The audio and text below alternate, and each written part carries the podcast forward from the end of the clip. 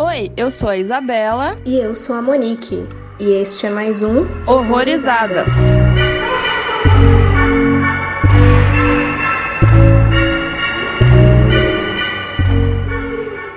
Oi, gente, sejam bem-vindos a mais um Horrorizadas. E hoje a gente vai falar de um filme que tá no Festival do Fantaspoa, que é o Seitor. Então a gente vai tentar trazer nesses dias aí alguns filmes do festival, os que a gente conseguir ver e, e forem legais, né, forem interessantes. Bom, e hoje o Henri do Claquete de Papel tá aqui pra falar com a gente. Oi. Oi, oi, gente. Seja bem-vindo.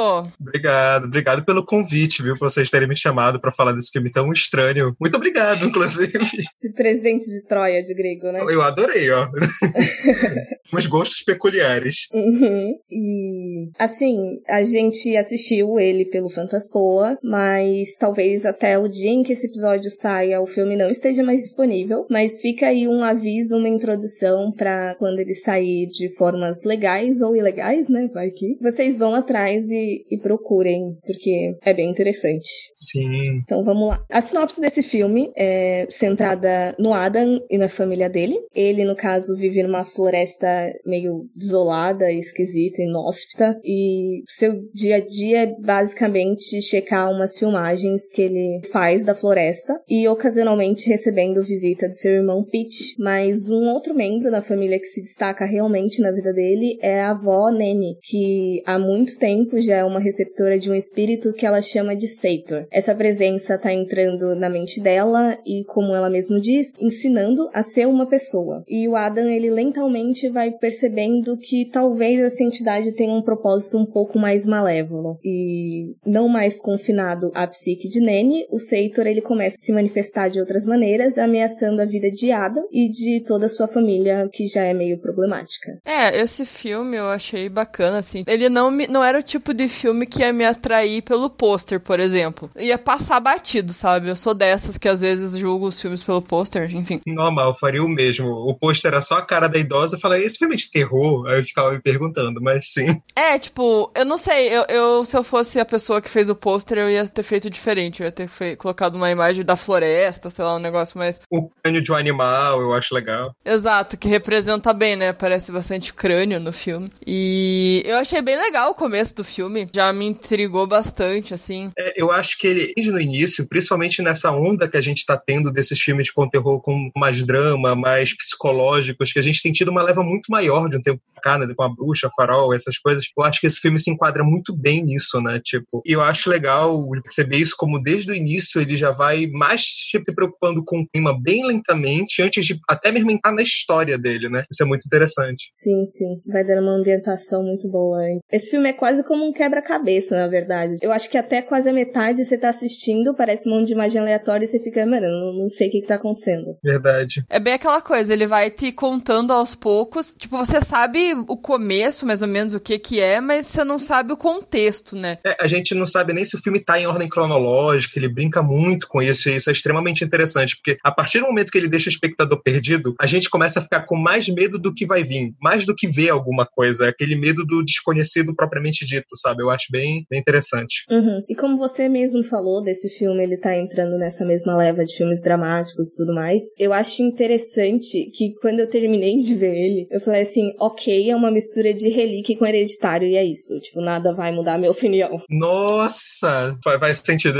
Eu ainda digo que tem uns toquezinhos de a bruxa nele, sabe, também. Tem. É, isso eu reparei. E uma curiosidade que eu vi, dando uma pesquisada, né, um pouco sobre o filme antes, eu vi que ele demorou cinco anos para ser feito. E ele aparentemente é simples, né? Tu não fala que é uma produção mega complexa, mas não foram cinco anos, tipo, bem devagar para tu trabalhar uma construção muito interessante e mesmo com baixo orçamento, né? Mas foi cinco anos por algum problema de produção ou foi porque. Foram cinco anos porque ele fez praticamente tudo. Ele fez montagem, ele fez cinematografia, ele dirigiu, roteirizou e também tem o fato de que assim, no começo, o filme, ele não ia ir pro caminho que ele levou. Ele só ia fazer uns shorts curtos assim na casa da avó dele. Só que aí ela começou a revelar coisas porque assim, esse é um dos filmes que ele se torna ainda mais interessante quando você descobre a história por trás. A senhorinha do filme é realmente a avó do diretor, roteirista, produtor, cinematógrafo e tudo mais. E ela, essa entidade Seitor, não é alguma coisa que ele inventou ou então que ele procurou em livros. É uma entidade que aparece prova dele desde que ela era muito novinha. E assim, o contexto disso, né? A família dele, assim, gerações aí sofrendo com, acredito que seja esquizofrenia. A tataravó dele ouvia vozes e, e acabou num hospital psiquiátrico. A bisavó dele também ouvia vozes, foi internada, mas infelizmente acabou cometendo suicídio. E na avó dele também começou a ouvir vozes desde criança. E aí foi quando ela começou a ter contato com essa entidade que ela diz se chamar Seitor. Assim, durante o filme ela já tava com demência, né? Tanto é que tem até umas cenas que ela não, ela não tava lembrando assim que tava num filme ou então o que, que tava acontecendo. Eu acabei me perdendo onde eu tava, mas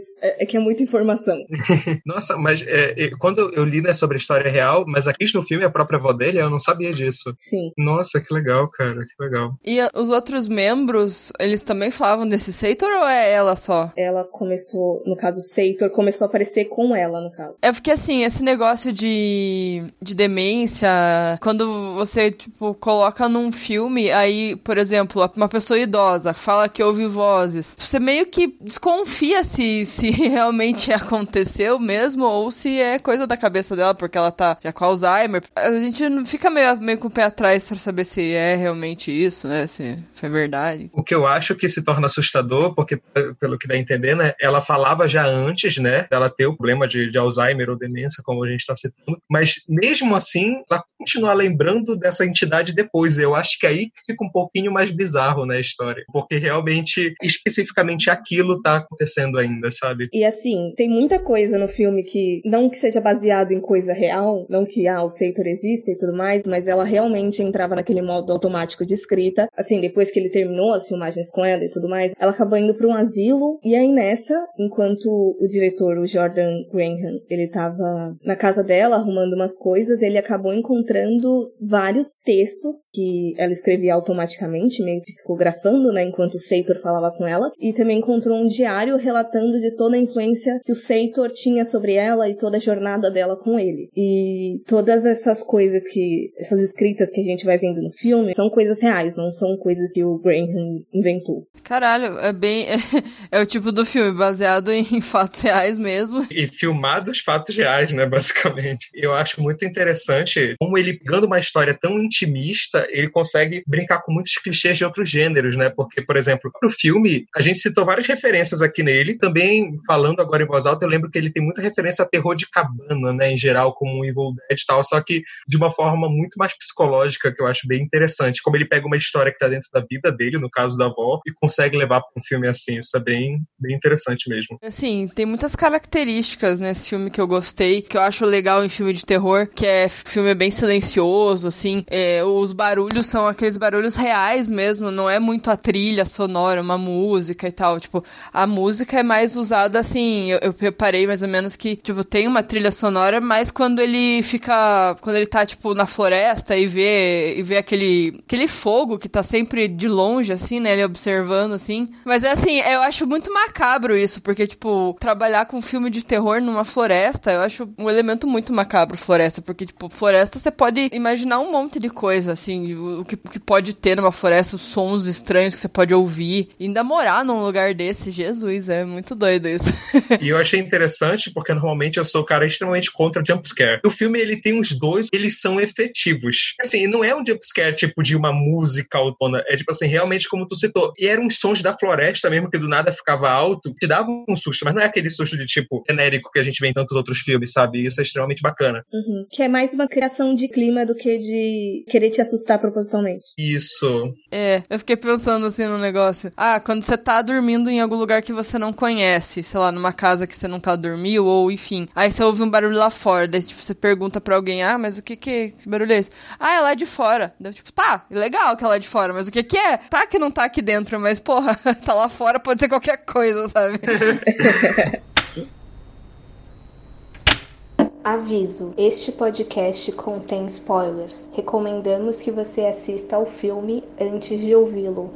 Então, assim, puxando já pro filme em si, né? Eu preciso comentar que eu achei não genial, porque não que tenha sido uma coisa que ele inventou e tal, mas eu adorei essa mudança entre tipos de câmera, assim, para mostrar as coisas que ele lembrava, que já ia usado em 4x3 em preto e branco, e no que tá acontecendo, que já é colorido e 16 por 9, né? Mano, deu um clima muito bom pro filme. Nossa, sim. E, assim, a gente vê isso em outros filmes, como você falou, mas eu achei bem criativo a maneira desse filme usar. Como realmente ele tivesse assistindo umas filmagens que ele fez. É igual a gente pegar uma VHS e assistir nosso aniversário de três anos, sabe? Assim, aquele clima bem nostálgico, sabe? Então, foi muito isso que, que passou pra mim também. Ele, não é tipo só um, uma troca de filtro, né? De cor, como a gente até falou no After Midnight, que tem essa troca, mas é, é, remete mais à filmagem mesmo. Uma coisa que alguém tá assistindo na hora ali, não tá lembrando da cabeça. É porque não é só o filtro. Uma coisa que é interessante nisso é porque ele muda até a técnica de filmagem. Ele usa muito mais câmera de mão essa hora. Então, por mais que a gente esteja vendo uma filmagem, como se estivesse filmando realmente bem de dentro da cena. Enquanto o resto do filme a gente tem muitos ângulos largos para mostrar bem a floresta e, e, mostra a pessoa de longe e tal. Essas filmagens de preto e branco, elas são muito mais próximas, sabe? Mas cenas que ele foca bem no rosto da avó dele, né? Então, assim, é como se a gente estivesse sentindo mais de perto a memória que o protagonista tá tendo, sabe? Então, isso é bem interessante também. Sim, sim. Eu acho que esse episódio eu vou trazer um monte de fun fact, assim, de curiosidade nesse filme, mas é que, assim, foi interessante de como essa escolha surgiu e por que que surgiu. Porque vocês lembram daquela cena que rola meio que uma festa de aniversário? Sim. Aquela cena, na real, é um mix de uma fita que ele tinha encontrado da própria família dele. Tanto é que vocês podem perceber que a avó dele tá mais jovem. E aí ele mistura essas fitas reais com a dos atores, porque aqueles atores não são da família dele de verdade, né? E eu só fui reparar mesmo, assim, tentar conseguir identificar essas mudanças, tipo, na segunda revisão já sabendo disso tudo. Porque na hora eu só achei, assim, como ele mesmo cita, que ele foi muito bom em rejuvenescer a avó dele, né? Olha, pior verdade, né? A avó dele tava. É, não tinha me tocado dessa, não. Esse negócio de câmera que você falou, da câmera na mão, né? Do, das filmagens, tem uma hora que eu fiquei muito tensa, porque ficou naquele momento do Adam sozinho, assim, e apareceu uma filmagem dele olhando pro, pro nada, assim, na floresta, mais pro final, assim, que ele encontra aquela menina amarrada. Cara, que cagaço, porque, tipo, é aquela coisa de uma lanterninha, assim, focando em um ponto de luz só, e o resto tudo escuro, e ele passando o olho, assim, girando para todos os lados, assim, a qualquer momento podia aparecer alguma coisa. Essas coisas eu achei, eu achei muito, muito massa o jeito que ele fez, assim, sem ficar realmente jumpscare ou, ou musiquinha, sei lá. Ficou meio bruxa de Blair, né? E uma coisa interessante, eu confesso que eu nem esperava aparecer alguma coisa no filme, né? Quando alguma coisa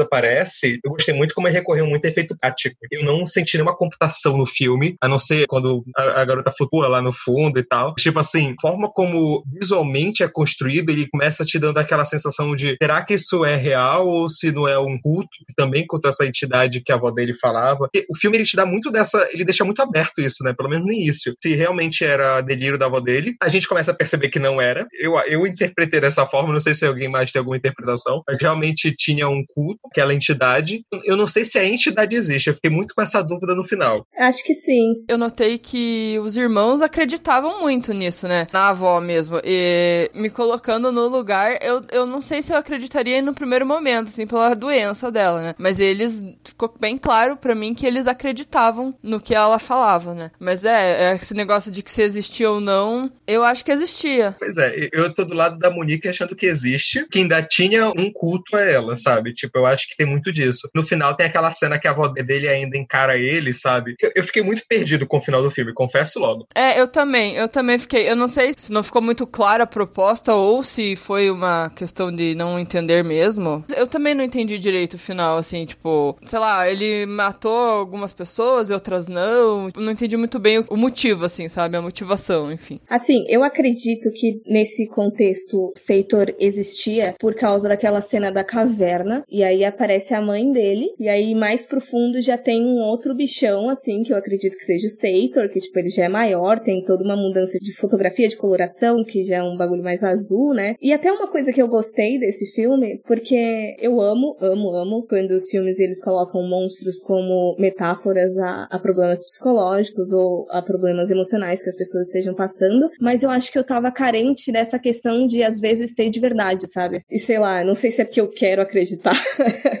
Mas eu realmente, para mim, nesse caso, Seitor, ele era real, por mais que a gente possa levar para todas essas analogias de doenças, tanto pela esquizofrenia, tanto Alzheimer, demência e tudo mais. Eu acho que o que convenceu um pouco dele ser real, não só a cena da caverna, mas é a questão justamente de ter outras pessoas que o cultuam. Não era só a avó dele que recebia. De alguma forma, alguma coisa existia. Eu não sei se aquela cena da caverna realmente era ele, por mais como tu falou, dá a entender que é uma criatura, só que ao mesmo tempo eu fiquei, será que realmente aquela cena é real ou se só são pessoas cultuando e alguém vestido? Eu fiquei bem em dúvida com esse final, assim. Sobre essa questão de ser real ou não, eu acho que fica bem aberto a você escolher mesmo o que, que você quer acreditar, porque pode ser que o Adam também tivesse começando a, a ter esse problema, a desenvolver esse problema. A mãe dele, né, entender que ela some, né? Daí eu fiquei meio assim, ela sumiu, foi, fugiu, foi pro mato e por conta da doença, sei lá. A gente pode total puxar pra analogia de doença, porque até tem essa questão de passar por gerações, porque no filme, no caso, ele tá na Nene, aí ele passa pra filha dela, e aí depois passa só pro Adam, porque o Pete e a Débora, eles não parecem afetados por essa entidade, por mais que eles acreditem, digamos assim, né? Pois é, eu acho que esse é um filme que ele propositalmente te joga mais perguntas, né, do que as respostas que ele quer propor. Eles colocam muito mais metáfora das coisas que ele quer te dizer realmente ele esclarece, como a gente tá falando. Eu acho que cada um tem uma visão do final diferente. A gente quer acreditar que isso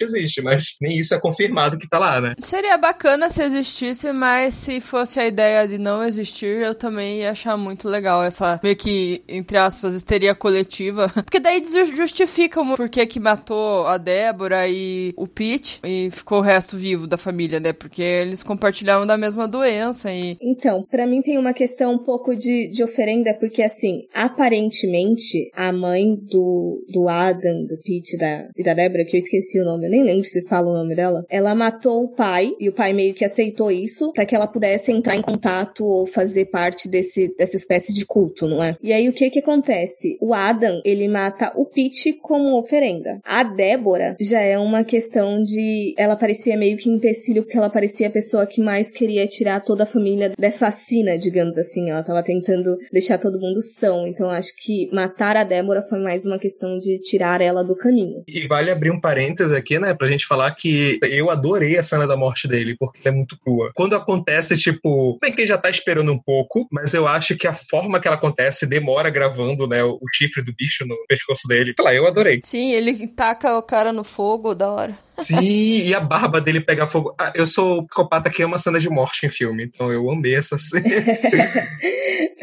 Foi massa, foi massa. Então, voltando nessa questão do, das mortes, mas assim, tipo, foram mortes eu achei muito pesadas. São membros da família, sabe? Vocês acham que todos, todos eram membros da família no final? Eu interpretei como um culto mais aberto, não somente da família. Então, mas é que no final tá ele, né, o Adam, a mãe dele e a avó, não é? Aí eu achei assim, tipo, por mais que fosse um sacrifício, eu achei muito, muito cruel a maneira de matar, sabe? Achei estranho, não, não sei. eu acho que envolve uma questão de devoção assim. Eu acho que, assim, a minha interpretação do filme, no final das contas, eu acho que o Seitor era uma entidade que ele começou se aproveitando da Nene, usando ela como porta-voz, e aí ele tá aos poucos, assim, tipo, conseguindo mais pessoas para cultuá-lo, digamos assim, ele tá, tipo, ficando mais forte à base disso. Então, assim, pode ser que no início esteja um pouquinho mais fechado pelas relações familiares, mas porque ele ainda tá dominando aquela família para tipo, começar a se expandir cada vez mais, sabe? Verdade, verdade. Ele ter se aproveitado dela justamente porque tinha demência também e tal. É aquela coisa, né? De te aproveita do mais vulnerável, de certa forma, né? I have this image really fucking clear in my mind. Then I found a photograph of this. And that's what I'm actually seeing as a damn photograph.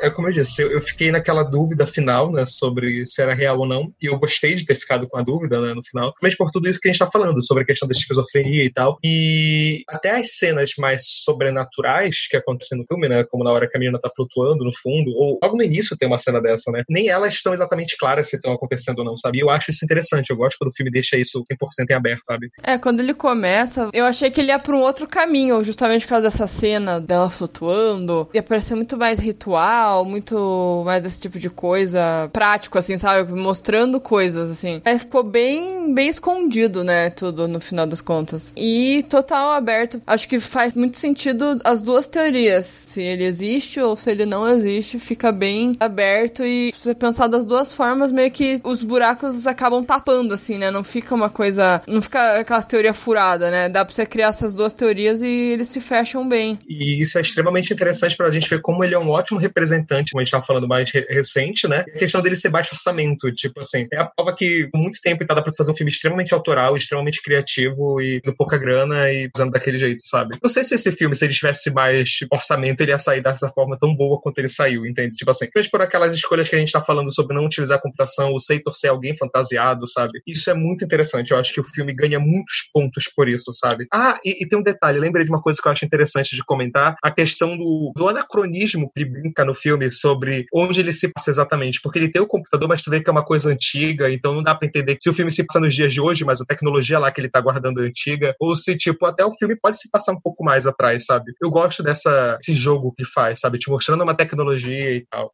Que era a única tecnologia que ele tinha, esse computadorzinho, né? Porque celular não tinha, provavelmente não ia pegar o sinal onde ele morava. E também, muito doido o fato dele morar naquele lugar. E o que você falou da questão de, de ser baixo orçamento e, e funcionar muito bem, eu acho que é muito a questão de você saber trabalhar com os elementos floresta e todas essas coisas, porque tem filme que se passa na floresta e é uma merda. Tipo, sei lá, eu lembrei de um que, tipo, aquele filme da floresta do suicídio lá. Nossa, não, aquele, aquele não existe, por favor, não me lembre. Então, é, eu não lembro o nome dele agora, mas é um que é, se passa naquela floresta do Japão. E assim, poxa, a história é mó macabra, se você pensar. Tipo, uma história que poderia ter, ter dado um filme muito bom.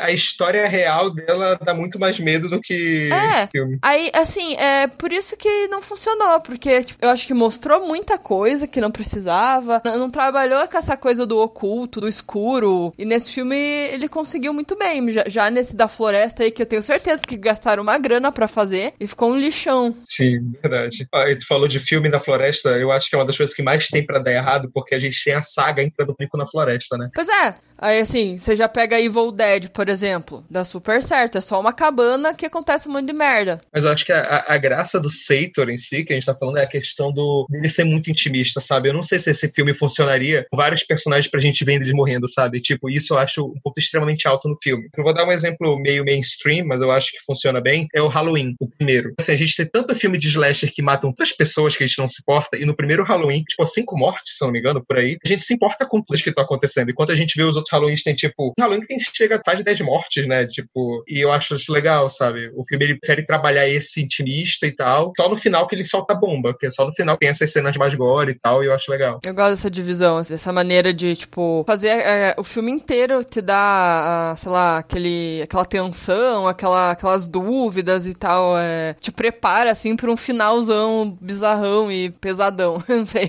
Tipo, gostei. Achei da hora. Sim. Eu acho que ele é o tipo de filme que a gente diz assim: ah, não entendi tudo, mas adorei. Cinco estrelas, mas não entendi nada. não entendi, mas era só, acho que. e já que vocês puxaram essa questão da floresta, eu até senti, por mais que eu acho que ele não se enquadre 100%, assim, muita influência e por pouquíssimos, só por, por uma questão de birra, ele não se encaixaria num folk horror. Acha que não se encaixaria? Agora eu fiquei em dúvida. Não, assim, a gente tem elementos, muitos elementos em comum, mas assim, eu já vi definições de folk horror relacionados mais a cultos pagãos europeus, sabe? Ah, sim. Então, assim, se for por essa temática em específico, não. É, eu acho que esse filme não é um folk horror, eu até ia falar. Ele tem elementos, mas eu acho que ele não é, justamente pela questão técnica. Mas, assim, toda essa questão de puxar por até entidades muito relacionadas à natureza, toda essa presença constante da floresta, que ela mesma, ela, ela acaba se tornando ali um algo intimidante que, que te apavora, né? E todo esse minimalismo e a entidade, culto, eu acho que tem muitos elementos comuns, por mais que entre em discussão aí sobre ser ou não. Uhum. Sim, sim, os elementos eu concordo plenamente. Mas por não ser uma entidade pagã, europeia, tipo, é uma entidade que, tipo, até então é da cabeça da mulher, sabe? Não é, tipo, você não vai procurar num livro e vai achar sobre isso, sabe? Folk horror é uma coisa que eu acho que acabou, entre aspas, popularizando com a bruxa, daí foi pro Midsommar, e, assim, acaba chamando muito atenção.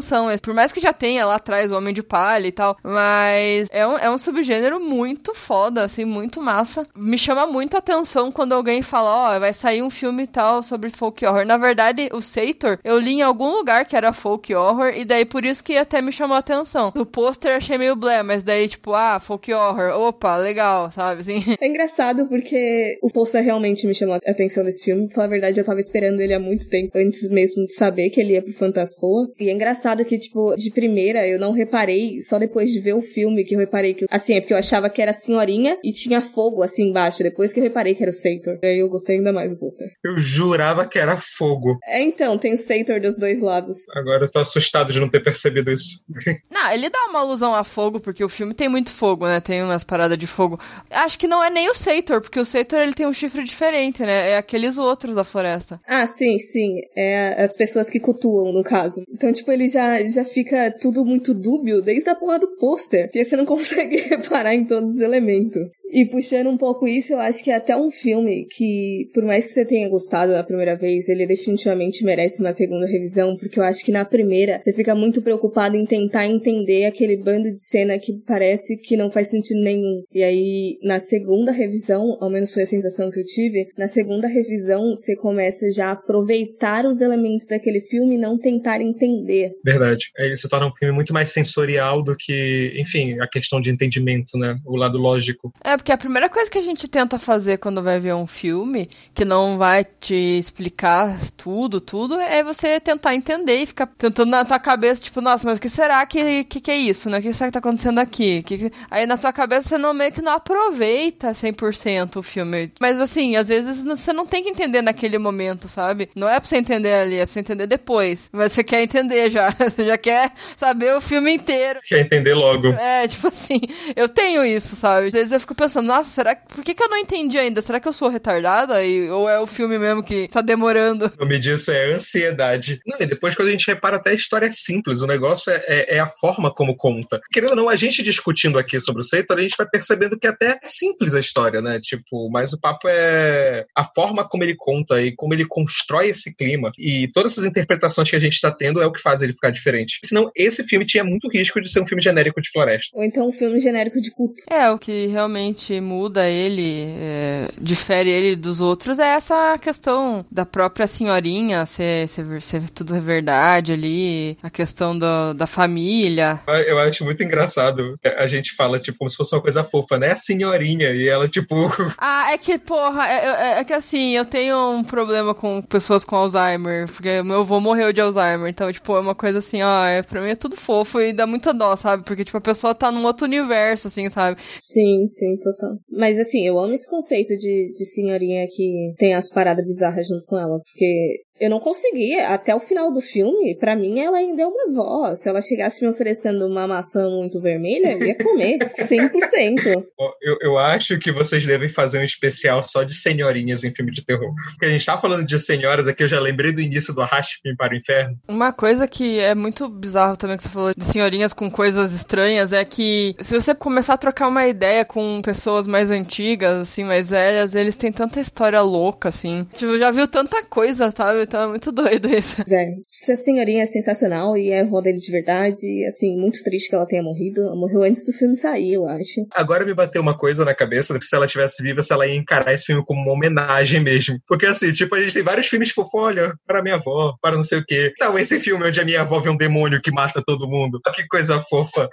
Eu não sei se ela, da, da interpretação dela, como é que ela seria, mas, assim, o Graham, ele conta de que ela sempre ficava muito entusiasmada, por mais que a demência tivesse tivesse tão avançado que ela nem soubesse direito o que era um filme, e isso tornou até as filmagens às vezes muito complicadas, porque ele vivia mudando o roteiro, que por exemplo, ela falava alguma coisa muito interessante numa cena, aí ele ia para casa e tentava tipo colocar ele mais elementos disso no roteiro e tal, mas só que aí na próxima vez que eles apareciam lá para filmar, ela nem lembrava direito das pessoas, ela achava que aquelas pessoas eram reais e ela só não tava lembrando delas, e era difícil puxar de volta, tipo, manter uma, uma linearidade com ela, entendeu? Então eu não sei se ela ia aproveitar 100%, mas talvez ela achasse interessante o, o Sator sendo levado a sério. E, e, eu acho interessante, como tu falou, né, que ele foi mudando o filme, é, essa questão do filme ser orgânico é outra coisa que é interessante, né? Parece que o filme é vivo, né? Ele vai se moldando e tal. Isso ficou muito bem transposto na tela. Tipo assim, a gente percebe, parece que o filme tá vivo realmente, não é, parece interpretações, né? De tão natural que é. Tanto é que quando eu comecei a ler as entrevistas, eu tava achando que todo mundo era da família dele.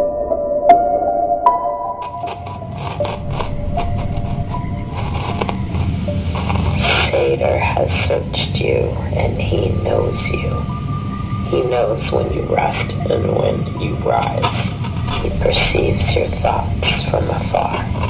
He observes your going out and is familiar with all your ways. When you lay your hand upon Sator, such knowledge will be too wonderful, too high for you to attain.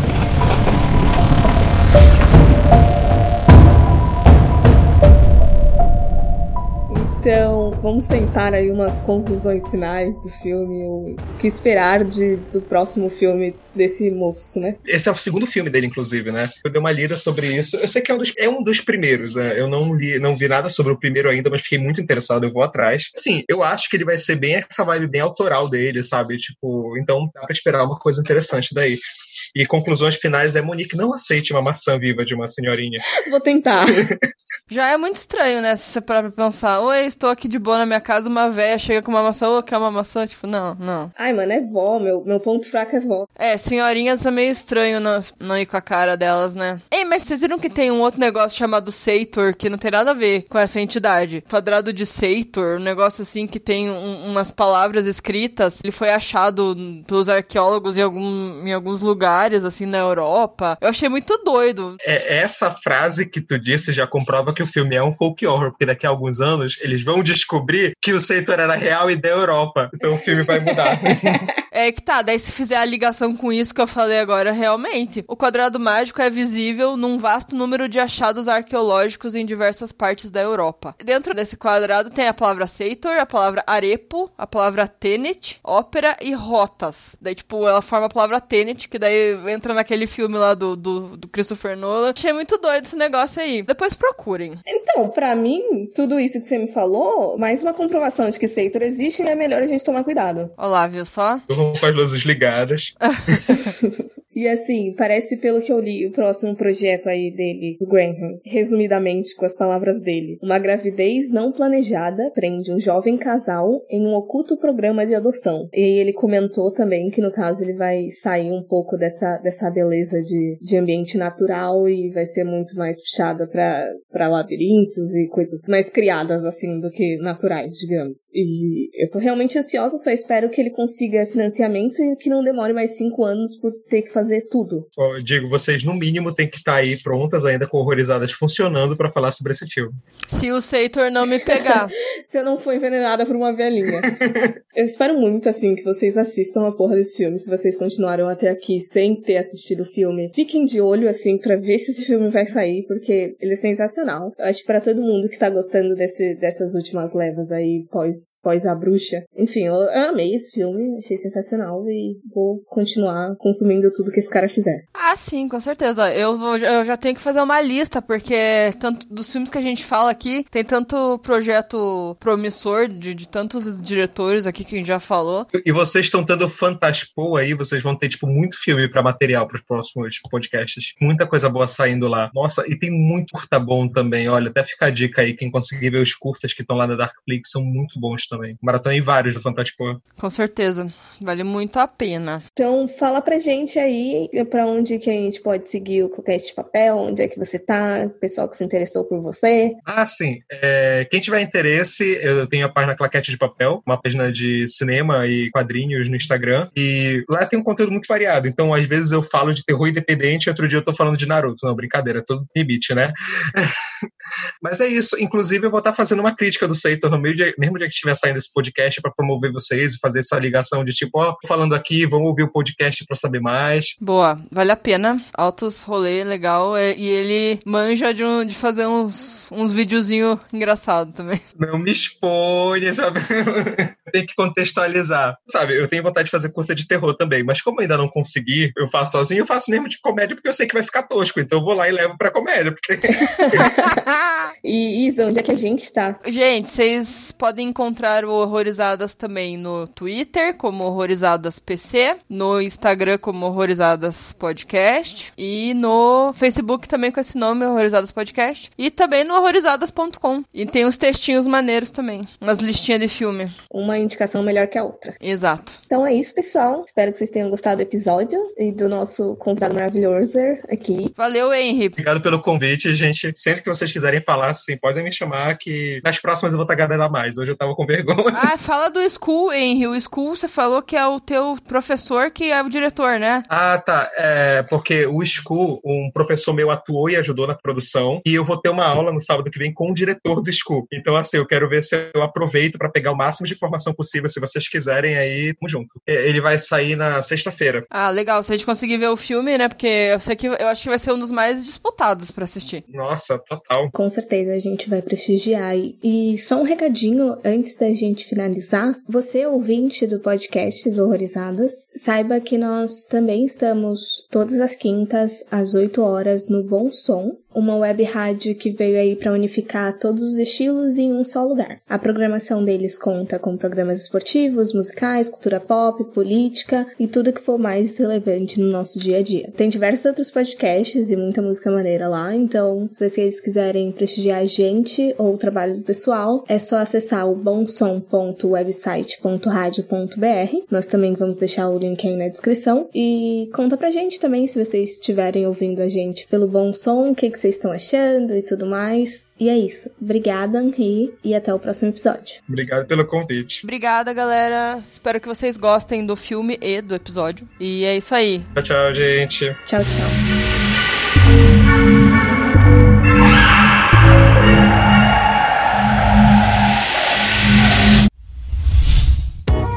A iniciativa Podcasters Unidos foi criada com a ideia de divulgar podcasts menos conhecidos, aqueles que, apesar de undergrounds, têm muita qualidade tanto em entretenimento quanto em opinião.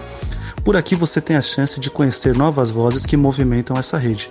Então entre lá no nosso Instagram, o arroba Podcasters Unidos, é só escolher e dar o play.